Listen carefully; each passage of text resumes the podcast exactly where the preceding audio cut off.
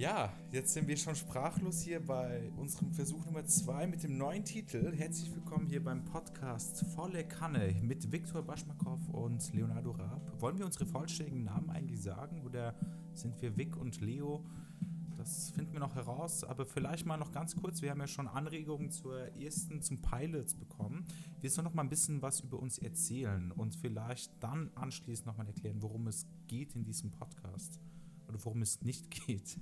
Ja, oder worum es nicht geht. Oder beides. Oder ich ja. glaube, man kann schon sagen, ich glaube, man kann schon, oder vielleicht macht das Sinn, ja, dass wir, wir beide uns erstmal vorstellen, bevor, bevor wir dann sagen, was das hier für ein Podcast, äh, sage ich mal, sein könnte oder ist. Ähm, hast du die schon eingegossen? Ich habe mir schon eingegossen. Na, ich gieße mir jetzt ein. Äh, okay. Doch, ich habe mir schon eingegossen, tatsächlich. Ah, sehr gut, sehr Ziemlich gut. Ziemlich wässrige ja, Essenz, wie du siehst. Wir sind heute okay. über Zoom. Für welchen, hast, für welchen Tee hast du dich entschieden? Ich habe mich für den Pfefferminztee entschieden. Ganz kurz, äh, eine gute Freundin von mir, die Isabel, die hat mir zu Weihnachten, nicht zu Weihnachten, es gibt doch diese Adventskalender-Türen mit Schokolade und so weiter. Ja, und sie hat sozusagen. Adventszeit, genau. Und ich habe diese 24 Teebeutel von ihr bekommen, von einer Marke, die ich jetzt, darf ich die sagen? Ich sag sie nachher, wenn ich's, ja, wenn ich glaube, ich glaube, ja, vielleicht jetzt, wir wollen ja keine Schleichwerbung machen, keine unbezahlte Schleichwerbung ja. zumindest. Auf jeden Fall habe ich die letzten drei Tage auswärts geschlafen und dementsprechend hast du dann immer mehr Tee zu Hause. Das ist ganz schön. Yeah. Ähm, so, aber jetzt äh, reden wir wieder um den heißen Brei. Erzähl mal, wer bist du, Viktor? Wollen wir irgendwie so eine Fragerunde machen? Hast du ein lustiges ja, wir können eine Fragerunde mal gerne oder du wir können uns auch so, gegenseitig vorstellen. Genau, du, ja, oh, das ist natürlich jetzt höchst spannend. Das ist jetzt höchst spannend, okay. oder? Dann brauchst du einen Jingle, um dich vorzustellen. Ich werde jetzt äh, im Nachhinein so einen Jingle reinmachen und die Musik wird mich beschreiben. Äh, die mhm. Musik darfst du aber aussuchen. Ich werde die dann nachher, wenn wir es bearbeiten, da so reinmachen. So, die dich du, beschreibt. Genau, die mich beschreibt. Du hast jetzt eine Minute Zeit, um mich zu beschreiben. Währenddessen mhm. werde ich meinen ersten Schluck Tee nehmen. Ich stelle hier den Timer. Yeah. Also, wir haben hier die Uhr. Ey, wir sind echt super vorbereitet heute. Ähm, okay, eine Minute Zeit läuft jetzt. Also Leo, Leonardo Raab, auch Leo genannt, ist ähm, ein ganz, ganz wunder, wunderbarer Mensch. Er ist in erster Linie, würde ich ihn beschreiben, als Theatermacher, als ähm, Theaterregisseur, äh, aber auch als Autor und ähm, auch als, als Rapper. Er hat in seiner Jugendzeit ähm, asozialen Raps geschrieben und gepumpt. Ähm, er hat auf jeden Fall mexikanische Wurzeln ähm, er ist ein sehr herzenslieber und herzenswarmer Mensch und auch ein, würde ich sagen, ein sehr, sehr guter Freund von mir. Und äh, Leo liebt Tee. Das kann man, glaube ich, über Leo auf jeden Fall sagen. Leo liebt äh, Tee. Das, dementsprechend gibt es auch diesen Podcast. Ähm, was es damit zu tun hat, kommen wir später. Ähm, läuft meine Zeit noch? Ich habe noch Zeit, oder? Ja, rede, rede, du hörst es ja dann. Ja. Sehr gut. Ähm, genau, äh, dass du. Ah, boah, das Wichtigste habe ich fast vergessen. Du bist, ähm, ja, du bist Schwabe, könnte man sagen, eigentlich. Und äh, hältst das auf jeden Fall auch in Ehren und. Zeit vorbei. Zeit vorbei. Zeit vorbei. Eine Minute. Das war's. Ich wollte noch kurz sagen, ich sag das noch kurz, das ist mir jetzt egal, ob es Zeit okay. vorbei ist. Ich ja. bin äh, regelfucket. Äh, das finde ich nämlich wichtig zu sagen, dass du Teil des Kollektivs Schwabend bist. Schwabend, ja. richtig. Ähm, Schwabend, was äh, da, vielleicht kommen wir da später auch noch drauf zu folgen. Ist Fall. ja auch ein, ein Kunst, KünstlerInnen-Kollektiv, oder? Ja. Ähm, genau. Ich finde gerade das eh gut, eigentlich ist für unsere erste Sendung volle Kanne. Vielleicht, dass wir einfach so mal ein bisschen uns gegenseitig ausfragen, wo wir gerade sind, was sind unsere Projekte. Vielleicht ist das ein bisschen transparentlicher, oder? Als statt jetzt immer über andere Leute zu reden, ohne dass die Leute wissen, wer wir sind. Ohne, genau, dass die Leute und, gar nicht wissen, wer redet hier. Und nicht, dass sie denkt, halt auch, ja. Voll. Ich finde aber auch natürlich die Frage, ob das die Leute überhaupt interessiert, weißt du? Eben. Vielleicht sind die so, ah, ich habe jetzt den Podcast eingeschaltet, da soll es um Kunst und Kultur gehen und dann reden die nur über sich selbst, Stimmt. statt jetzt über meinen Lieblingskünstler. Ja, eben, es geht um Kunst und die Welt. Victor und Leo, also. Victor und Leo. Um unsere Welten geht es auch. Das ist auch wichtig. Ey, jetzt ja. muss ich aber nochmal kurz, ähm, ich schaue in letzter Zeit sehr, sehr viel YouTube und ich habe einen großartigen YouTuber entdeckt. Also entdeckt ist jetzt übertrieben, der Typ hat 10 Millionen Abonnentinnen inzwischen. Ähm, yeah. Er heißt Davy504, also 504. Mhm. Ist ein sehr großer Italiener, der mit einer sehr tiefen Stimme sehr monoton spricht, aber hammercool seine Videos bearbeitet und er ist Bassspieler und spielt yeah. dann immer Bass und sagt, er ist der beste Bassspieler und guckt sich andere Videos an. Der macht das auch mit so einer Leichtigkeit und so lustig, wie er diese Videos bearbeitet. Auf jeden Fall sagt er dann immer, on the next, uh, when I have 6 million subscribes, I will reveal my childhood story. Und dann hat er 6 Millionen Abonnentinnen und dann erzählt er seine Kindheitsgeschichte, wie er groß geworden ist. Und dann sagt er, bei sieben Millionen Abos werde ich zum ersten Mal meine Kopfhörer ausziehen und so weiter. Also er hat quasi immer wieder was Neues. Und vielleicht Yeah. müssen wir auch so einen Hype kreieren, dass die Leute sich fragen, wer sind eigentlich die zwei, die hier Wer die ganze die Zeit zwei? über Kunst und Kultur reden. Also vielleicht Ja. haben wir schon grundlegend falsch begonnen. Ähm, aber wer weiß. Wir müssen einfach gucken. Wir schwimmen heute auch ein bisschen in der Sendung, ne? Ja, genau, wir schwimmen ein bisschen und äh, naja, ich glaube auch, dass äh, vielleicht äh, ist das auch fatal, auch wenn wir uns dann zu sehr an anderen orientieren, weißt du, und dann Ja. nur kopieren, was andere machen, sondern vielleicht auch gut, wenn wir wirklich, ähm, ja, da sag ich mal, unser Ding ein bisschen draus machen, ne? Aber wollen, wollen wir uns einigen? Äh, du hast jetzt mich in einer Minute vorgestellt und ich werde Ja. heute nichts über dich in einer Minute sagen, sondern vielleicht, wenn wir mal 30 Fans haben, dann kommt der Moment. 30 Cent, okay. Ja?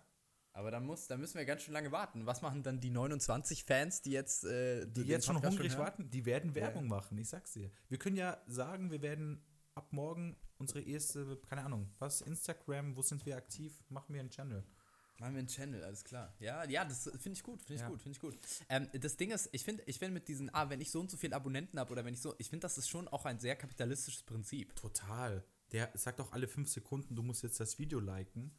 Und äh, ja, das ist natürlich YouTube-Maschinerie des Feinsten. Ja, voll. Und da geht es ja dann am Ende auch nur, weißt du, um, um Aufmerksamkeit, um Macht, um Cash, um, Ja. weiß nicht. Ich glaube, da können wir uns auch abheben von. Gut, dann heben wir uns ab und ich stelle dich jetzt in eine Minute vor. Oder wie willst du es? Aber ja, also wir können es so frei. Das ist natürlich da alles Ja. Taktik, ne? Am Ende das ist ja, am Ende so funktioniert ja, das ist ja auch leider, was man ja auch merkt, äh, mehr und mehr. Deswegen auch den Song, den ich heute mitgebracht habe. Ja. Der Song, äh, den ich mitgebracht habe, äh, ABCDFU. ABCDEFU, oder? Äh, EFU, ja, sorry, ja. sorry. Ist ja auch ein, ein Phänomen, äh, sag ich mal, was, ah, oder dass der Song ja auch so populär geworden ist, ist ja unter anderem durch TikTok. Mhm. Äh, und das ist ja auch, ne, wie, wie jetzt die Kunst- und Musikindustrie auch mit den neuen Plattformen umgeht und dass dann irgendwie, weiß nicht, auf TikTok haufenweise Leute diesen Song verwenden, aber eigentlich nur so drei Sekunden Schnipsel verwenden. Ähm, und damit dann ja, ne, das angekurbelt wird und dann damit Cash gemacht wird. Mhm. Das ist schon interessant. Also ich frage mich so, wie viele Leute haben mal das Lied komplett gehört und Mhm. oder weigere ich, also ich bin ja eigentlich auch eher so ein Mensch, äh, ich bin, was ich bin jetzt noch so Face, Generation Facebook, finde ich noch so voll dabei. Aber Ja. alles, was jetzt kommt, verstehe ich nicht. Also TikTok ist mir eine ganz fremde Welt. Also ich will es gar nicht bewerten. Ähm, sicherlich sind da coole Sachen und auch nicht coole Sachen.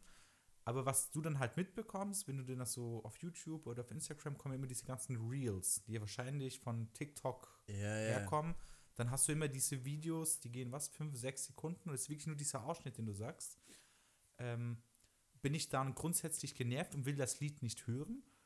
Das fand ich interessant, weil du spielst mir dieses Lied ab und ich, oh cool, mhm. auch äh, coole Lyrics und dann kommt der Ja. Refrain und ich so, ah ja, das kenne ich und dann fand ich es aber irgendwie so im Gesamtkonzept ziemlich geil. Ja, weil ich habe auch gemerkt, der Song ist an sich im Gesamtkonzept ganz geil und ich habe auch heute, heute Morgen so Kommentare mal auf, ich glaube auf YouTube habe ich mir extra mal die Kommentare durchgelesen zu dem Song und da haben Leute auch geschrieben, dass sie glauben, dass der Song bei weitem wahrscheinlich nicht diese Popularität hätte, wenn es TikTok nicht gäbe. Ähm, und dann haben Leute auch angefangen zu diskutieren, ah, TikTok hat die Musikindustrie zerstört, dann waren andere so Leute so, nee, es supportet doch voll, weil guck mal, dadurch kriegen die Leute Aufmerksamkeit. Und dann ist aber auch die Frage, ne, ob das, weil dann auch äh, Leute dazu geschrieben haben, dass das, ähm, dass Songs, die über TikTok populär werden, meistens One-Hit-Wonder sind. Mhm. Also, Also, One-Hit-Wonder im Sinne von, das sind deine 15 Minuten Fame, danach Ja, so ein bisschen, dass die, dass diese Artists dann meistens einen Song haben, der Ja. so auf TikTok läuft und sonst keinen anderen haben, der so famous. Aber Wobei das, glaube ich, auch nicht ganz stimmt, weil es gibt ja wirklich auch äh, Industriezweige in der Musik, die anfangen, Songs zu produzieren, ähm, so zu produzieren, dass sie auf TikTok gut verwendet werden können, damit sie mehr Popularität kriegen. Also das ist ja auch, das bedingt sich ja auch gegenseitig, ne? Dass dann Musik in, die, die Musikindustrie teilweise für TikTok produziert. So. Mhm. Finde ich interessant, weil ich habe ähm, ich habe neulich eine Doku gesehen auf Arte, ähm, Arte Tracks oder so heißt das. Hast du es mal gesehen? Gibt es auch auf YouTube. Nee. Das sind immer so ähm, Dokus über Musik, äh, die Musikszene, was hat sich geändert, etc. Ja. Und äh, da finde ich schon ziemlich äh, cool. Da war ein Produzent, ich muss das nachschauen und sag's hier das nächste Mal, aber nur grob, ähm, da haben die eigentlich gezeigt, wie Algorithmen ähm, die Musik auch verändert haben. Ähm, Mhm. also Spotify hat sehr viel, hängt sehr viel mit TikTok zusammen, wie auch Songs inzwischen produziert werden. Zum Beispiel das neue Lied von Justin Bieber, okay, so neu ist es auch nicht mehr. Äh, na, na, na, Weißt du, was ich meine? Ich glaube, ich kenne es oh tatsächlich oh nicht. Also schreibt jetzt aber in die Kommentare, wenn ihr das lieber seit zehn Jahren nicht mehr gehört. Also okay, äh, ein schlechtes Beispiel, aber es ist interessant. Ich sag mal so: Früher hat ein Lied hatte so ein, ich komme jetzt mal, ich komme vom Hip Hop jetzt ganz normal. ja, ja, zehn yeah. Sekunden Intro, dann kommt so langsam die Hi Hats, dann kommen die Drums und jetzt wird gerappt, 16 Bars, Refrain zweimal, 16 Bars, Refrain, eine klare Struktur. Inzwischen geht dann Intro maximal fünf Sekunden dann geht es eigentlich immer direkt in den Refrain rein und dann Ja, kommen voll. ganz kurze Strophen, vier oder sechs Zeilen maximal und dann wieder Refrain. Ähm, dementsprechend, es kommt quasi direkt zu dem Hype des, des Liedes, was alle hören wollen und dann ist das dazwischen gar nicht mehr so relevant. Und Mhm. Voll. da gab es dann einen Musiker, äh, so ein Produzent aus Deutschland, der hat dementsprechend dann sein ganzes Album zurechtgeschnitten, wie es die Leute hören wollen. Und damit du Geld machen kannst auf Spotify, muss ein Lied mindestens 30 Sekunden gehen und Leute ja, müssen 31, glaube ich. sogar 31. Ich glaube 31 30. Sekunden. Okay. Ähm, und die Leute müssen es mindestens 30 oder 31 Sekunden lang anhören, damit du überhaupt äh, das als Klick gezählt wird und Ja, du genau. Geld bekommst. Dann hat er das so zurechtgeschnippelt, sein Album, dass jeder Track 29 Sekunden geht. Und das kannst du dir anhören auf Spotify. Und das heißt auch irgendwie so Geil. The Most Useless Album Ever Produced oder irgendwie sowas. Also so sehr äh, direkt der Titel. Ja. Und ähm, der zeigt halt schon, wie so quasi das ganze Feingefühl, wie du dir auch eine Struktur aufbaust, ein Lied aufbaust, das ist alles verloren gegangen.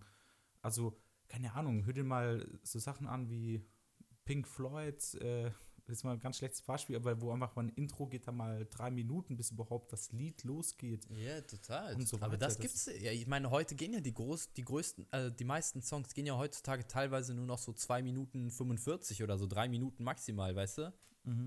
Also wenn jetzt heute mal ein Lied 4 Minuten geht, dann ist das ja schon, wow, krass. Es geht 4 Minuten so. Ja. Also ich weiß auch noch, Casper, als er Ascheregen zum Beispiel im Ascheregen rausgebracht hat, da geht ja auch, ich glaube, allein das Intro geht irgendwie eine Minute 50. So. Stimmt. Also es gibt schon noch, äh, es wäre jetzt natürlich absurd zu sagen, es gibt gar keine gute Musik mehr. Zumindest was wir im Mainstream bekommen, oder? Ist, ähm, ist schon sehr, sehr klar gelenkt und ich habe auch immer wieder mal, äh, ich bin jetzt viel äh, rumgereist und habe immer Radio gehört. Props hier an deutsche Kultur, Deutschland Radio Kultur, so heißen die Aha, äh, wo die auch halt darüber geredet haben, dass ähm, ähm, leider gibt es keine großen Radioformate mehr, also oder innovative Formate, wo sie einfach sagen, okay, komm, wir machen mal hier so eine kleine Nische auf für diesen, diesen Bereich, sondern du hast immer die super coolen ModeratorInnen, die sagen, so, hey, wie geht's, bla bla bla, und jetzt kommt der nächste Hit. Und die haben dann auch von Plastikmusik gesprochen, explizit. Ist Mhm. tatsächlich so, wenn du mal so einen sag ich mal, Mainstream-Radiosender anhörst, nach einer Stunde äh, kommt dann nichts mehr Neues. Dann wiederholt sich zum Teil ein Lied wieder, weil die Leute halt nur dieses eine Lied hören wollen. Und äh, die auch davon ausgehen, okay, ein, der Durchschnittsradiohörerin ähm, hat, keine Ahnung, hört sich vielleicht mal eine Stunde was rein und dann wechseln die wahrscheinlich den Sender. Also es ist auch wirklich so kalkuliert, dass dann immer wieder mal dieses Lied aufploppt, wo dann Leute länger drauf bleiben. Ja. Hörst du eigentlich noch Radio? Ey, ich höre Radio super selten. Ich bin tatsächlich auch ein bisschen so äh, hängen geblieben auf so Spotify. Ähm, ich habe auch nur Spotify Medium tatsächlich. Ich ge gib mir die ganze Werbung von Spotify. Ähm, das finde ich auch spannend tatsächlich. Ähm, also manchmal ja, ab und an, aber nicht mehr viel. Also ich höre, also ich, ich habe auch das Gefühl, das, das geht auch immer mehr weg vom Radio, dass es dann, weil es gibt ja, ich finde, es gibt schon verschiedene so innovative Formate in Form von Podcasts dann halt, weißt du, die ja davon bewusst weggehen, wo ja dann Ja. wirklich nur noch informativ oder wo es alternative Themen gibt, wo das aber, glaube ich, auch das Gefühl, ich das habe, dass es, ähm, also ich würde das auch so dreispartig aufteilen. Äh, Das ist wie diese, also wie auch im Theater gibt es ja auch wie eine freie Szene oder eine Off-Szene. Ne? So, und, und von viel Innovation geht ja, habe ich das Gefühl, auch jetzt so im Musik- oder im Radio-Business vielleicht, geht aus von so einer Off-Szene. Dass so Leute frei was produzieren, einen freien Podcast oder so machen und dadurch eine Nische für sich greifen. So, und dann gibt es die, das, das kommerzielle, so, was wirklich nur auf Geld ausgelegt ist. Also auch jetzt äh, Ja. am Theater ja auch die, die Boulevardtheater, sag ich mal. Hä? Ja, ich fand es gerade total lustig. Ich wollte gerade sagen, naja, guck dir mal Theater an. Das ist ja eigentlich genau dasselbe. Also ein Stadttheater. Aber, Ja. Ja. So, es gibt dann die Stadt, dann gibt es, ich finde, bei den Stadttheatern muss man auch unterscheiden. Es gibt die Stadttheater, die wirklich nur so Theater machen für das Abonnementpublikum.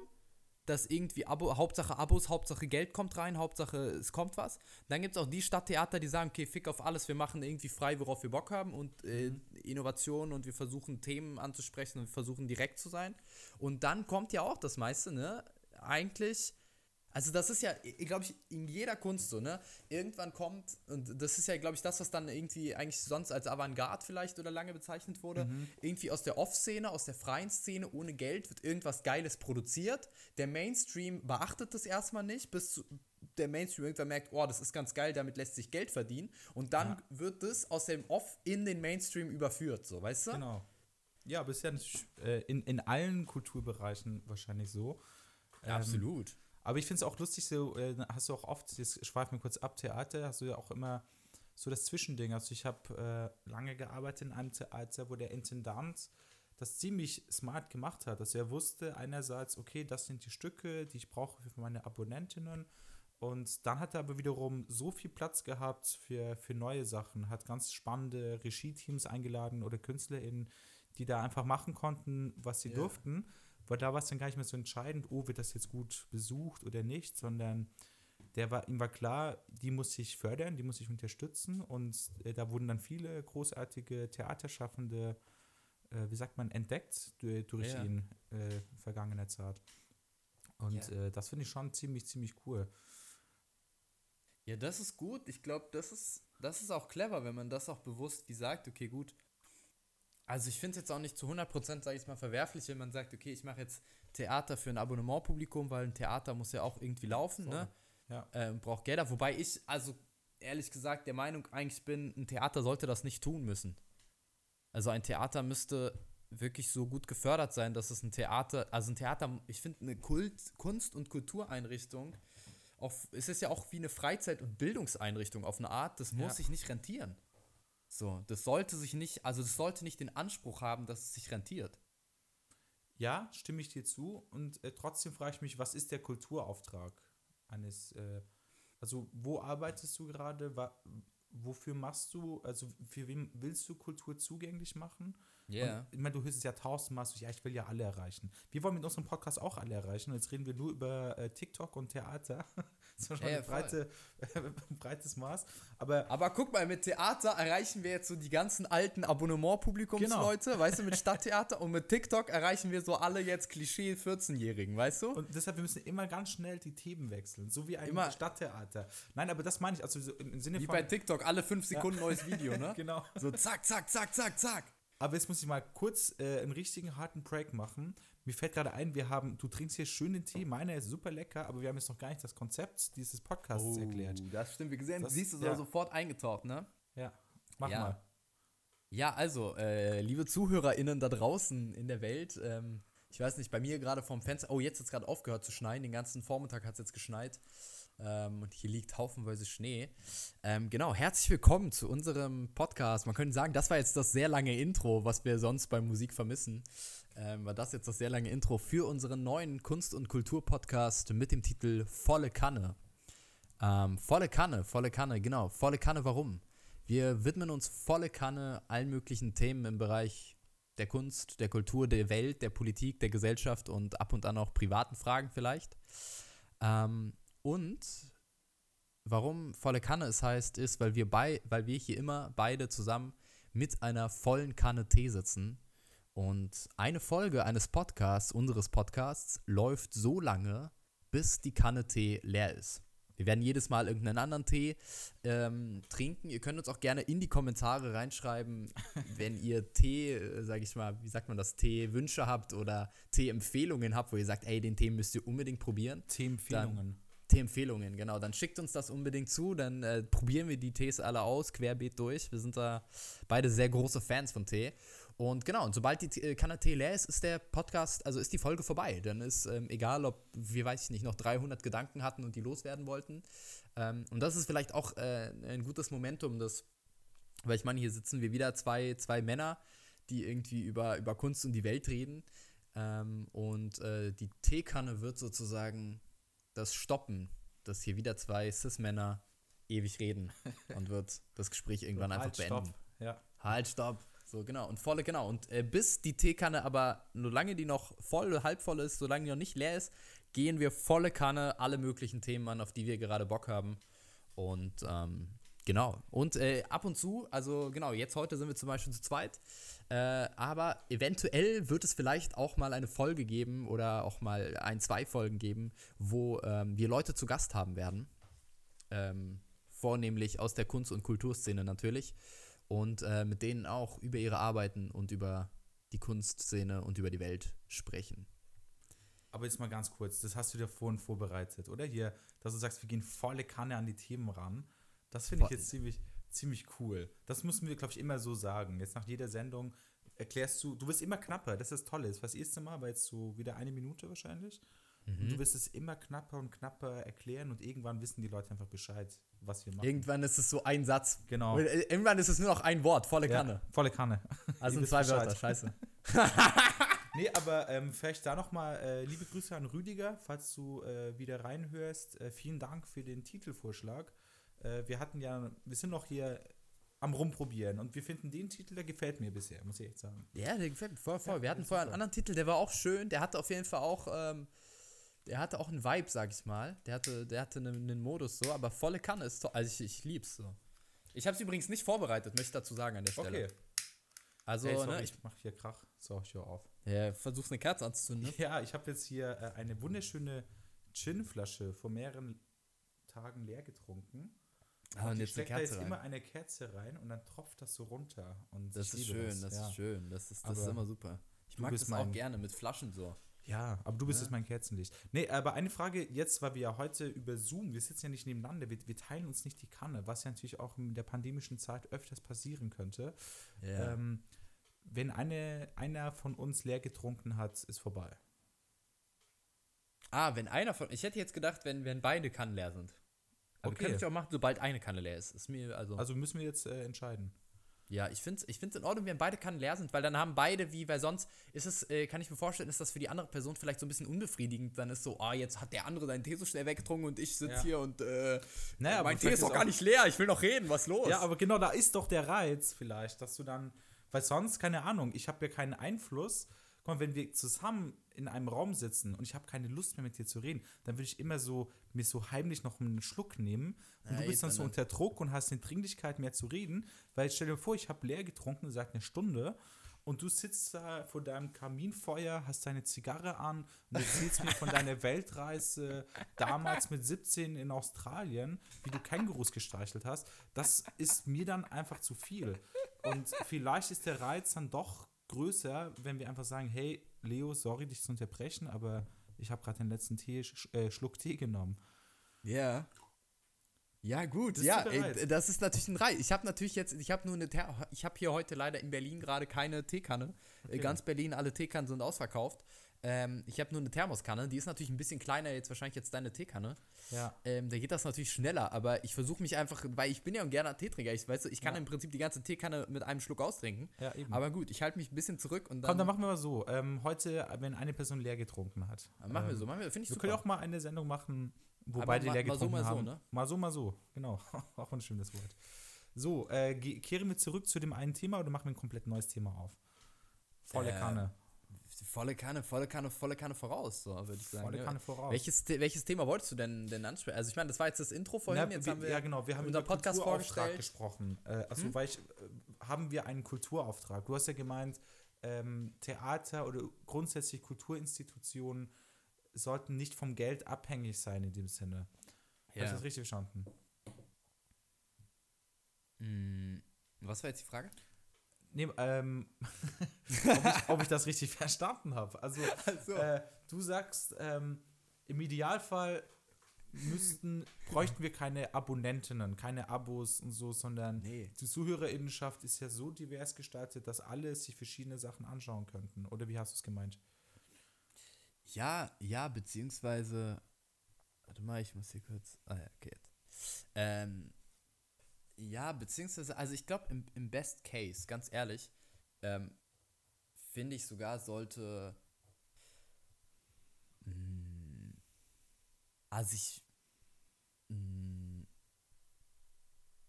finde ich das Theater oder generell Kunst und so und damit sage ich jetzt nicht, und das möchte ich jetzt, äh, wichtig ist eine Unterscheidung, ne? Ich finde, dass KünstlerInnen in unserer Welt, wo wir alle Geld verdienen müssen und ähm, Miete zahlen müssen, äh, ist es wichtig, dass KünstlerInnen ordentlich bezahlt werden. Ich finde aber im besten Fall sollte die Förderung so aussehen, dass sich Kunst und Zugang zu Kunst und Theater jeder leisten kann, beziehungsweise im besten Fall das sogar kostenlos ist. Also weißt du, dass das wirklich jeder, ob er jetzt die drei Cent in der Tasche hat oder nicht, ins Theater gehen kann. Und dass es dann natürlich auch äh, Theater für jedes Publikum gibt. Ich habe aber oft das Gefühl, dass es Theater gibt, die dann wirklich nur, ähm, die sage ich mal, nur, ähm, ja, wie ein Theater für das Abonnementpublikum machen, ausschließlich für die. Und dann wird es wie so ein, habe ich oft das Gefühl, so ein sehr nicht innovatives und sehr konservatives Theater für ein älteres Publikum. Weil die Ja. Abonnentinnen in Deutschland, das ist einfach Fakt, sind alles ältere Menschen, meistens über, also unter 50 selten. Stimmt. Und ich glaube, da liegt ja auch äh, vielleicht das Ding, dass ja vielleicht Theater auch äh, ein Nischenbereich ist. Also obwohl äh, Deutschland, glaube ich, die meisten Theater in der ganzen Welt hat, etc., äh, ist es ein, ein bestimmtes Milieu, das auch ins Theater hingeht, die dann auch bereit sind, ein Abo zu zahlen. Also ich frage mich, ob sich das so etabliert hat. Ist es dann so ein Elite-Ding geworden? Weil wenn die nicht kommen, kommen ja sowieso keine. Oder braucht es den radikalen Umsturz zu sagen, hey, wir machen jetzt mal komplett ans Theater, wir sagen jetzt mal auf gut Deutsch, wir scheißen mal darauf, äh, was die Abonnentinnen sehen wollen, sondern machen mal wirklich was komplett Neues und gewinnen vielleicht dadurch neues Publikum. Das ist Naja, mein das Gedanke. hat, das, hat ja, das hat ja zum Beispiel das Maxim Gorki Theater gemacht. ja, Ne, mit der Intendanz von Jeremy Langhoff haben die das ja im Prinzip ungefähr genau so gemacht, dass sie gesagt haben, okay, wir machen radikal neue Themen, alles neu, neues Publikum und effektiv hat das Maxim Gorki Theater das jüngste Publikum von ganz Berlin. stimmt. So. Also gut, ausgenommen jetzt die, äh, das Gripstheater und das Atze Musiktheater, die natürlich für Kinder und Jugendliche äh, bewusst ähm, eine Jugendtheater machen. Aber äh, Musiktheater, aber ähm, sag ich mal, von den, von den großen Häusern, die jetzt nicht bewusst äh, in der Jugendsparte arbeiten, hat das Maxim Gorki Theater ja das jüngste Publikum. Aber glaubst Und du nicht auch, ja, nee, sorry, ähm, bei Berlin ist ja auch so eine Stadt, die äh, quasi Avantgarde oder sehr Vogue auch dann äh, ist und viele, äh, vieles schnell radikal verändern kann, weil es, glaube ich, auch einfach eine Großstadt ist, die auch von Diversität lebt. Wie wäre das denn, sagen wir genau dasselbe Konzept, würde ich jetzt im Schwabenland machen, in der Nähe von Reitlinge. Wie kommt es da zustande? Ey, also kommt drauf an natürlich, wo wir das im Schwabenland machen. Weißt du, wenn wir das jetzt in Esslingen machen oder so, ist das natürlich was anderes, als wenn wir es in Stuttgart machen. Ähm, ich glaube schon, dass das in Stuttgart funktionieren würde. Oder in Ulm. In Ulm zum Beispiel. So, also und ähm, also das, das, das Maxim Gorki Theater ist ja auch ein postmigrantisches Theater, was sich ja auch vor allem damit äh, darauf bezieht, dass es einen Schutzraum bietet für marginalisierte Gruppen. So Ja. und, ähm, und auch eine, sag ich mal, eine, eine Form von, von Selbstbestimmung gibt für marginalisierte Gruppen. Und ich glaube, diese Gruppen gibt es überall in Deutschland. Das ist nur das, das, das, die Frage, ob wir sozusagen ready sind, das zu akzeptieren als Gesellschaft und uns auch als Einwanderungsgesellschaft bzw. als postmigrantische Gesellschaft zu verstehen, ist dann wiederum eine andere. Aber ich glaube, dass das Konzept vom Maxim Gorki Theater vielleicht nicht mit demselben Zulauf, aber auch in Stuttgart funktionieren würde. So. Es fehlt dann bloß der Mut dazu. Und man würde wahrscheinlich einen Großteil des Publikums vom jetzigen Abonnementpublikum des Stuttgarter äh, Schauspielhauses äh, verlieren. Ja. So, wobei ich mir auch vorstellen kann, dass viele wiederkommen. So. Weil am Gorki habe ich auch, äh, sehe ich auch immer wieder ältere, ältere Omis und Opis, die dann kommen und sind so, ja, das finden wir sehr interessant, was die da machen und so weiter. Und ja, das war ja damals noch nicht so, aber jetzt finden das super. Und das ist ja. Das sind das Leute in ja, Berlin, oder was? Ja, in Berlin Ja, jetzt. cool. Am, am, am, am, Gorki gibt es ja auch so. äh, Es, da gehen ja nicht nur junge Leute Mhm. hin jetzt oder irgendwie nicht nur, da gehen auch nicht nur ja irgendwie migrantische Leute hin oder ja, so, also Leute wie ich, sondern da gehen ja auch alte deutsche Omis hin. Ja. So. Die vielleicht, von denen es dann nicht so viele gibt, so in Deutschland oder in Berlin, die dann jetzt diese Offenheit haben, dann zu sagen, ja, ich gehe jetzt mal ins Gorki und gucke mir das an und finde das ja grad alles ganz interessant. Ähm, und ich glaube, das ist auch in Stuttgart möglich. Total. Ich glaube, die Frage ist ja auch der Sehgewohnheit, weißt du? Genau, Und- die Sehgewohnheit, aber äh, guck mal, das finde ich auch wieder. Du musst sagen, wenn ich unterbreche, ne? Ich habe das Ja, Gefühl, alles ich gehe so rein. Ist ja ein aber, Gespräch. Ne? Ist ein Gespräch, okay, super. ähm, Jetzt halte ich hier stundenlange Monologe über das Nee, Maxim so- Theater. ja, ich genieße so. meinen Tee, also ist alles gut. Nein, ähm, guck mal, das ist ja auch lustig. Äh, das, äh, reden wir, machen wir kurz einen Exkurs über weiße alte Männer. Klaus Peimann, ein Ja. äh, sehr bekannter Regisseur im deutschsprachigen Raum. Der war ja äh, jahrelang Intendant in, in Stuttgart und das war dann der Shit. Also meine Tante erzählt mir immer noch, äh, wie sie dann nach Stuttgart gefahren ist, weil die wussten, da passiert was. Da sind Ja. politische Sachen passiert. Also ähm, die RAF-Mitglieder, lass mich lügen, ich sage jetzt nicht die Namen, sonst erfinde ich irgendwas. Äh, zwei wa waren ja, saßen in Haft in Stuttgart. Und dementsprechend gab es dann immer wieder Inszenierungen, die sehr direkten Bezug auch zu den RAF-MitgliederInnen haben. Ähm, auf jeden Fall grundsätzlich haben die Leute sich extrem aufgeregt. Also es war irgendwie so, es, es war so provokativ, dass so viele Leute gegangen sind, so viele Leute wieder gekommen sind. Ja. Äh, und das ist dann auch wieder interessant. Da schafft es einer, ähm, quasi was zu kreieren, also wirklich auch ähm, mit einer wahrscheinlich damals hochspannenden Kunst. Das wird dann Avantgarde und das kommt zack direkt nach Berlin. Also ich glaube, ich weiß nicht, ob er noch einen Zwischenstopp hatte, aber erst dann irgendwann Ich hat er das Berliner Ensemble übernommen. Ja, genau. Berliner Ähm, Ensemble, das hat er ja auch knapp 20 Jahre lang, glaube ich, geleitet. 25, wenn ich mich nicht täusche. Ja, stimmt. Und das ist, ja, ich, genau. Und dann kommt es nach Berlin. Und ich weiß nicht, ob das so gut ist, dass das immer alles nach Berlin kommt. Also muss ich ehrlich Das ist ein sagen. bisschen wie FC Bayern, oder? Also Berlin ist das FC Bayern München des Theaters. Das Theater ja. Ja. Und, und ich sag mal so, weil ich, zum Beispiel das ist, was du sagen weil ähm, ein Kollege von mir, äh, ein, äh, ein guter Kollege von mir, mit dem ich zusammen studiert habe, der hat, ähm, da gab es, ich glaube, dann war die letzte Inszenierung von Peimann und äh, die Intendanz wurde beendet. Das war so im letzten Jahr der Intendanz und da wurde so eine Fragerunde mit dem Publikum gemacht. Mhm. Und, ähm, und dann hatte, hat ein Kollege von mir war da bei dieser, bei dieser Versammlung da und dann konnte man Peimann Fragen stellen. So die letzten Fragen, während er noch in den letzten Stunden jetzt Intendant des äh, Berliner Ensembles ist. Und dann hat er ihn gefragt, warum er sozusagen ihm das nicht gelungen ist, auf die Art politisch zu arbeiten in Berlin und politisches Theater zu machen wie vorher. Okay.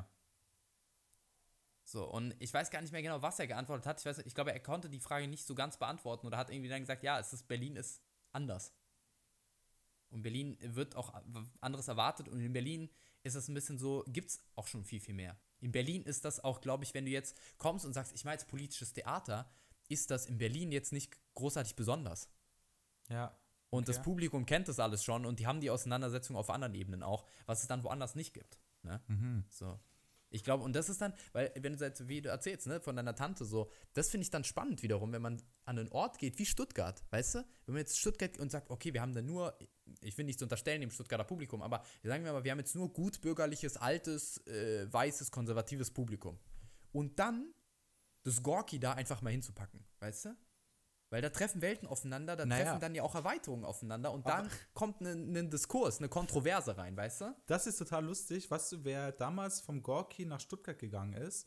Armin Petras. Genau, Armin Petras hat Gorki nach Stuttgart gebracht. Aber das Gorki von Armin Petras war ja auch noch ein anderes als das von Jamie Langhoff. Aber es war trotzdem schon sehr wild für Stuttgart. Das war auch wieder, junges Publikum ist hingegangen, wir wussten, da passiert was. Aber Ja. auch mit dem Hype, boah, krass, das sind Leute aus Berlin, lass mal hingehen. Krass, boah, Alter, das aus ist Berlin, Kunst. Ja. Hammer. Also so, äh, alle ähm, jungen, äh, äh, sprießenden Blumen, die irgendwann Theater machen wollten, waren auf einmal heiß, was da Ja. in Stuttgart passiert. Gut, war auch davor schon ziemlich spannend. Aber Auf jeden Fall, das gab's, aber klar, ich weiß, was du meinst. Also, wenn du quasi etwas radikalisiert, etabliert hast und Ja. dann in die Provinz gehst damit, das ist natürlich ein Statement. Das ist das Ding. Zum Beispiel, weil ich habe jetzt auch so, ne, jetzt, wenn man Abschluss gemacht hat, da die Frage, wo geht man hin ans Theater oder nicht, fand ich zum Beispiel jetzt, also klar, Berlin immer interessant. Ich komme aus Berlin und das ist meine Stadt und hier würde ich immer arbeiten wollen auch. Aber ähm, zum Beispiel Dresden als Schauplatz viel interessanter. So, um auch linkes Theater, sage ich mal, in Sachsen, in Dresden zu machen, wenn du weißt, okay, montags hier vor meiner Tür ist die Pegida-Demo und die rennen hier die Bude ein und am Dienstagabend mache ich dann linkes Theater, weißt du? Ja. So, und dann, und du weißt, dass die Leute auch noch ins Theater gehen und dir dann hinterher sagen, was ja im, im Dresdner äh, Stadttheater, Stadtschauspiel ja teilweise der Fall ist, dass dann Podiumsdiskussionen gibt und das Publikum oder Leute aus dem Publikum äh, sagen, wenn so Theater gegen rechts gemacht wird, sagen, ja, wir finden das scheiße, dass ihr das macht. Ja. So. Ja, und das finde ich super, weil da, da entsteht ja auch ein Dialog. Und äh, wie viel. Voll. Da habe ich auch den, da habe ich das Gefühl, also ich habe auch mit einem geredet, der da öfters gearbeitet hat. Du hast irgendwie auch das, das Gefühl, ähm, der Dialog wird auch wirklich gesucht und es geht nicht per se darum zu sagen, ey, ihr seid rechts und deshalb seid ihr scheiße, sondern Ja. okay, pass mal auf, ich habe eher so diese Perspektive, weil ich so und so vielleicht aufgewachsen bin oder diesen, diesen, diesen und jenen Background habe Ja. ähm, ist das schon ziemlich cool, was, was dieses Theater macht. Und dann sind wir auch jetzt wieder beim Kulturauftrag. Das meine ich, glaube ich. Also der Kulturauftrag, äh, auch für uns im Podcast, Ja. ist es, äh, Gespräche zu suchen, immer in Dialog äh, zu geraten, auch wirklich verschiedene Meinungen zuzulassen, weitestgehend zuzulassen, solange es wirklich nicht andere Personen ausgrenzt. Und ich glaube, das ist so der, der schmale Grat. Yeah. Ähm, und das passiert ziemlich schnell. Das ist ja auch passiert, ähm, gerade in der Musik, äh, im Rap. Jetzt muss ich doch mal Werbung machen. Ich glaube, den spiele ich nächstes Mal ab, falls du noch nicht gehört hast. Von, ähm, wie heißt der nochmal? Culture von den Antilopen Gang. Die machen jetzt gerade ihr- ihren äh, Geldwäsche-Sampler Volume 1. Danger Dan macht eigene Sachen. Ja, Äh. Panik Panzer macht eigene Sachen und Culture. Und dann machen sie natürlich wieder gemeinsam als Antilopen-Gang äh, Lieder. Und Aber ist die Frage, machen die das wirklich alle einzeln oder machen sie es eigentlich als Antilopengang, aber verkaufen, als ob es einzeln wäre? Nein, nein, sie machen es natürlich als Antilopengang, aber ich finde es halt cool, weil ja Danger Dan so einen riesen Hype gerade bekommen hat dieses Jahr. Ich meine, er ist Ja, überall ja. Platz 1. Ich gönn's ihm so sehr. Ich habe den damals, glaube zweimal live gesehen, als, als wirklich nur die Antifa-Menschen und halt ein paar äh, Rap-Fans die Antilopengang kannten. Das, so so waren auch die Konzerte besucht. Er spielte da vor seinem Klavier und fünf Jahre später äh, steht er vor ausverkauften Hallen.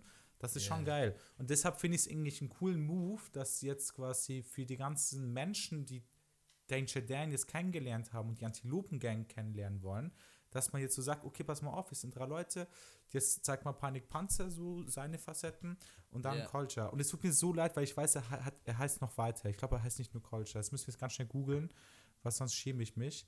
Vielleicht spreche ich es auch falsch aus, ne? Also K-O-L-J-A-H. Nee, er heißt Wie? Kol K.O.? Kolja, Kolcha. Ich sage immer Kolcha, vielleicht heißt er auch Kolja. Kolja. Was würdest du sagen? Mei, Kolja. Kolja. Vielleicht Kolja. Kolja. Ist der Russe? Du, äh, Kolja Podkovic heißt der mit Podkovic. Nachnamen. Podkovic. Kolja Podkovic. Nee, keine Ist Ahnung, Russisch? weiß. Polnisch? Kann sein. Okay, einigen wir uns äh, auf Kolja. Das klingt vielleicht dann richtiger. Das können Ähm, uns ja die Leute auch korrigieren, wenn jetzt ja, mein unbedingt. dieses, die denken, die sind Kunstexperten und labern hier, können und die reden Namen über Namen, die sie nicht mal aussprechen können. Ich bin Schwabe, ich kann sagen, was sie will. Ähm, Pass auf, jetzt äh, habe ich hier äh, weit ausgeholt, aber das Lied heißt Nazis rein. Und es ist ein, wirklich ein richtig guter Track. naja. Ähm, ich Ich habe mir noch nicht angehört. Ich habe hab schon gesehen, dass es den gibt. Ich habe ihn noch nicht angehört. ja, ich habe auch irgendwie mal Bock, dass wir so ein, wie das so ein bisschen so, auch ein bisschen Radio haben, weißt du, dass wir mal sagen, hey, jetzt hören wir da mal rein, dann hören wir gemeinsam das Lied an. Ja, ja, Das müssen, wir mit den auch mal Rechten machen. gucken, ne? Ja, müssen mit den Rechten, ja, darum geht's eben, mit den Rechten, Es Nazis geht um die rein. Rechten.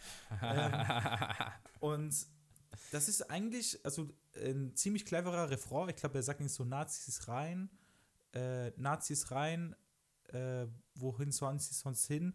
Äh, lasst sie rein. Deutschland braucht einen Grund, um moralisch zu sein. Irgendwie sowas. Ich habe es gerade ganz schlecht zusammengereimt. Ähm, und, und das Interessante ist, er, er, er spricht da eigentlich über den Hype, wie plötzlich äh, Rap, also Deutschrap, links geworden ist. angeblich. Also alle, es ist so einfach zu sagen, hey, fuck AfD, fuck AfD, die sind scheiße, Ja. das sind Nazis. Aber er sagt, dass eigentlich der Deutschrap, diese Nische, kommt schon sehr, wenn du dir die alten Sachen anhörst, kommt sehr von so einer verschwörungstheoretischen Seite. Und ähm, Naja, ich glaube, er bringt auch. naja, naja, naja, nicht ganz. ne, nicht alle, ist ja wirklich das Also wenn du jetzt nach Amerika guckst und die Anfänge von Hip-Hop, dann ist das ja keine, keine, keine Nein, nein, nein. Verschwörungstheorie, sondern Aufbegehren Ja. gegen ein politisches System und gegen eine Unterdrückung. So. Richtig, ich Und das ist ja dann schon auch, würde ich sagen, wie ein linkes Thema. Deswegen, ich glaube, Total. es ist nicht so weit hergeholt, dass Hip-Hop jetzt links ist. Also es gibt ja auch rechten Rap. Es gibt ja auch rechten Hip-Hop. Total, So. es gibt rechten Hip-Hop, genau. Ich glaube, das So. ist wichtig. Also es geht ja auch um Ideale. Und es gab aber so eine, ähm, eine Line, die fand ich jetzt, ähm, äh, ich glaube, ganz am Anfang, so, äh, warte, ich google es jetzt schnell. Das muss ich jetzt hier, hier, zweite Strophe. Paar Jahre später, es gehört zum guten Ton, dass jeder Gangster-Rapper sagt, jeder Nazi ist ein Hurensohn. Aber sprich die mal auf Israel an. Es geht fuck AfD, aber viva Hamas. Na, also so zum Beispiel, so ein paar Sachen, wo er einfach so zeigt, es gibt auch viele Leute, die dann auch so äh, anders dann, sag ich mal, Positionen vertreten, wo es darum geht, dass Leute ausgeschlossen werden. Ja. Und ähm, dass man sich äh, da auch so, es vielleicht ein bisschen zu einfach macht und sich so ein bisschen abhebt. Ich sage immer, na, ich bin das und ihr seid so. Aber du suchst nicht den Dialog. Und das Ja. fand ich mit diesem Lied eigentlich ziemlich gelungen, dass er eigentlich, weil alle seine Lieder, die Antilopen-Gang, äh, hat einen Antifa-Background. Es sind nur Antifa-Leute da, die sich diese Musik anhören. Ähm, da fand ich das schon ziemlich cool, das nochmal so zu reflektionieren. Also, hey, pass mal auf, wir, wir reden über diese Sachen, aber denk auch nochmal selber nach, was ist denn deine Haltung? Ja, voll, voll, voll. Ja, ist halt die Frage, naja, also ich muss dann auch sagen, ne, Dialog und so, und was ist deine Haltung? Äh, da gibt es ja trotzdem ja auch einen Text von ähm, Danger Dan, ähm, wo er sagt, mit Nazis wird nicht diskutiert. Friss Aber- oder stirb. Äh, das ist alles von der Kunstfreiheit deckedeckt. Ja. Ne? Also, Wenn hier das ist natürlich auch wieder clever. Ja. Also, Also- es ist ja, ja, und da finde ich, hat er auch recht. Mhm. So. Also ich diskutiere jetzt mit einem Nazi nicht, ob wir das Flüchtlingsheim anzünden oder nicht. Da ist Ja, jetzt keine, okay. also da ist, sorry, so. ja, Also da, was, was soll ich da mit ihm diskutieren? So. da gibt es ein klares Nein. Da gibt es eine klare Haltung. So. Da, Da gibt es keinen Kompromiss Haltung. oder Also- ja, wir zünden nur den Ostflügel an oder so, weißt du, sondern so, Nee. also nein. Ja, okay, da hast du mich natürlich jetzt äh, sehr überzeugt. Da gibt es dann in dem Sinne keine Kompromisse. Aber vielleicht musst du genau dann da äh, äh, gerade in die, äh, in die Diskussion reingehen und nicht direkt mit einer Faust. Ja, aber Sondern- also, Ja, also nee, jetzt hey, erzähl mir doch voll. nicht, wenn da jetzt drei, 30 Nazis mit Molotow-Cocktails und Fackeln stehen und auf das, auf das Flüchtlingsheim zustimmen und so ready sind, die das reinzuschmeißen, dass du dann sagst, Leute, jetzt mal ganz Ja. kurz, So, lass hey, uns mal mal einen ganz kurz. Sitzkreis machen, lass mal einen Ich deutschen hab- Sitzkreis machen und Ja. hinsetzen. Ich habe Handtücher gelegt an den Stühlen, es reserviert. So, ich voll, jetzt setzt euch mal, guck mal, jeder erzählt, wir machen jetzt mal Login, wie geht's Genau. euch?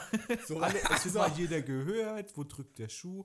Und ich habe eine Kanne Tee dabei. Wir reden jetzt so lange, bis die Also, Kanne leer ist. so, Nein, ist ja- so nicht. Okay, aber du hast ihn jetzt auch wirklich in die Extremsituation gestellt. Ich dachte jetzt, ich sitze so am Essen. Abendessen, Weihnachten, Onkel Kalle kommt dazu. Ist auch ein Klischee, sorry. Mein Onkel, einfach. Sagen wir, der Onkel kommt jetzt dazu und dann sagt er so, hey, also ich habe ja nochmal drüber nachgedacht, wir sollten die ganzen äh, Flücht, geflüchteten Heime niederbrennen Ja. dann bin ich ja jetzt nicht, äh, würde ich aufstehen und sagen, sag mal, spinnst du? Doch, würde ich wahrscheinlich sagen. Nein, also, Natürlich, ja, sagen. Aber weißt du so, äh, äh, wir sitzen an einem Tisch und ich habe also die Möglichkeit, mit ihm einen Dialog zu führen und in dem Dialog habe ich die Möglichkeit zu verstehen, warum er so denkt und vielleicht schaffe ich es ja auch, ihn an diesem Gespräch zu überzeugen, dass er nicht mehr so denkt. Ja. Und da geben ganz viele schnell, schnell auf, ja. weil genau okay. solche Sachen gesagt werden. Ich mach's mal, ich mach's mal ein bisschen ähm, plumper. Aber ich verstehe auch den Punkt, also, weil ich habe das jetzt gemerkt, auch bei migrantischen Themen oder dass ich gesagt habe, so, ähm, dass mir dann auch irgendwann Leute vorgeworfen haben, ah, Victor, du bist gar nicht mehr gesprächsoffen oder du wirst sofort sauer, wenn es bestimmte Themen geht oder so, weil ich auch so bin, weil ich für mich auch merke, ich habe, es gibt einen Punkt, wo man keinen Bock mehr hat, jedes Mal aufs Neue zu erklären, warum alle Menschen hier äh, frei leben können sollten, weißt du? Und warum ich keinen Bock habe, mir ständig irgendeine rassistische äh, Scheiße reinzuziehen. So, weißt du? Und, und wenn mir ein Rassist wieder irgendwas sagt und dann, ah, Victor, du bist schon wieder so schlecht gelaunt. Ja, äh, hallo. Ja. Weißt du? Weißt du, was ich meine? So, dann, ich glaube, es gibt bei vielen Leuten, und das kann ich nachvollziehen, weil ich merke es bei mir selbst, es gibt irgendwann den Punkt, wo man so sagt, ey, ich habe keinen Bock mehr zu diskutieren, weil für mich, ich habe das jetzt so oft erklärt und es ist einfach, Menschenrechte sind Fakt. Okay, nee, dafür stehe ich vollkommen.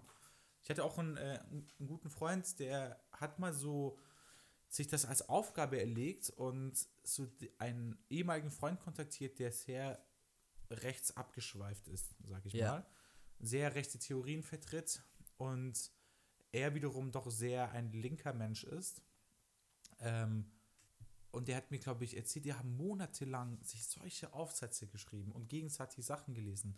Und irgendwann war es ihm auch zu viel. Er hat gesagt, okay, sorry, ich kann das nicht mehr. Also ich, hab- ich fand es irgendwie total anregend, auch mal zu verstehen. Aber irgendwann ist, ist wirklich auch die Geduld, der Ja. Geduldsfaden ist dann wirklich gerissen, wie du sagst. Wow, das ist immer äh, hitzige, hitzige Beispiele geworden hier, ne? Volle Kanne. Voll Kanne, wir Find ich gut, keinen dass du- Halt hier. Ja, ich, ich gucke noch so, dass ich so schöne Bilder finde und du gehst direkt ins Extreme. Finde ich gut, finde ich gut. Jetzt äh, Ja, lenke ich aber kurz ab. Äh, ich habe noch einen Honig in meinem Tee drin und mir ist was richtig Peinliches passiert. Ich muss mich Nein. jetzt wirklich outen. Ich hatte hier eine Freundin zu Besuch, die Alexandra. Liebe Grüße, falls du uns mal hörst. Ähm, du kennst sie auch. Ja, ich glaube, ich, ich habe mich gerade gefragt, ob es die Alexandra ist, die ich auch kenne. Wenn ja, dann ey, ja, Grüße es gibt zwei Fall. Alexandras, eine von beiden ist es. Ja, auf jeden Fall Ähm, so oder so, Grüße gehen raus, ne? Ja. Und sie ist vegan. Und ja. ich frage dann so, Ach du Scheiße. ja, es, Ich ahne Ey. schon. Ich, ich mache jetzt, ich mache ein Fass auf, ne? Ich mache ein Fass auf. Nein, sie ist vegan. Und dann fragst du, hey, ähm, willst du noch Honig? Und ich so, nee, nee, nee, ich bin vegan. Und, und ich sag das so, hä, aber ist doch Blütenhonig. und ich dann, und im selben Moment, wo ich das sage, wird mir klar, Moment. und wir mussten beide so loslachen. Und ähm, ja, aber denk doch mal dran, also veganer Tee. Äh, ich habe heute einen vegetarischen Tee. Das ist auch mal äh, wichtig zu erwähnen. Also ich glaube, es ist War das- natürlich klar, dass es vegetarisch ist, aber ich so, ja, nee. Also dann hat sie wirklich so ein Bild im Kopf, wie so Blumen so sprießen und dann plötzlich so den Honig, äh, Honig raus. der tropft dann so runter. Keine Ahnung. So, ich muss, ich muss mal kurz das Thema wechseln. Was ist so ähm, ganz clever mit einer doofen Anekdote? Ja, ja, ne, fühle ich, aber fühle ich. Ich habe jetzt gerade, warte mal, ich habe, mir ist jetzt hier gerade eine, eine Nachricht draufgeploppt vom, ähm, äh, auch wichtig, ich weiß gar nicht, warum ich die bekommen habe oder wie es dazu kommt, aber ähm, kann ich gleich sagen. Ähm, was, was soll ich denn jetzt sagen mit dem, mit dem Blütenhonig? Ah, mit dem Blütenhonig, ne? Dass dann Blütenhonig steht drauf. Oh mein Gott, Viktor. Deine Kanne ist, aber dein Meine- Glas noch, meine, mein meine Kanne ist auch schon leer. leer. Ey, Fast. du bist Ich ein hab- Lügner. Okay. Nee, ich habe noch, ich hab noch einen Schluck in der Tasse, deswegen die halt, Kanne stopp, ist leer. aber jetzt ist die Kanne leer. Also, Naja, aber ich dachte, leer? es geht darum, wenn der Tee ausgetrunken ist, also wenn der Okay. Tee leer ist. Also, dann Weil die Kanne, ja, die Kanne, hier Okay. kann ich einmal in die Kamera halten, gut. ist leer. Nee, ich, ich äh, reiz mich jetzt nicht, sonst exist. Jetzt erzähl mal weiter von den Blüten.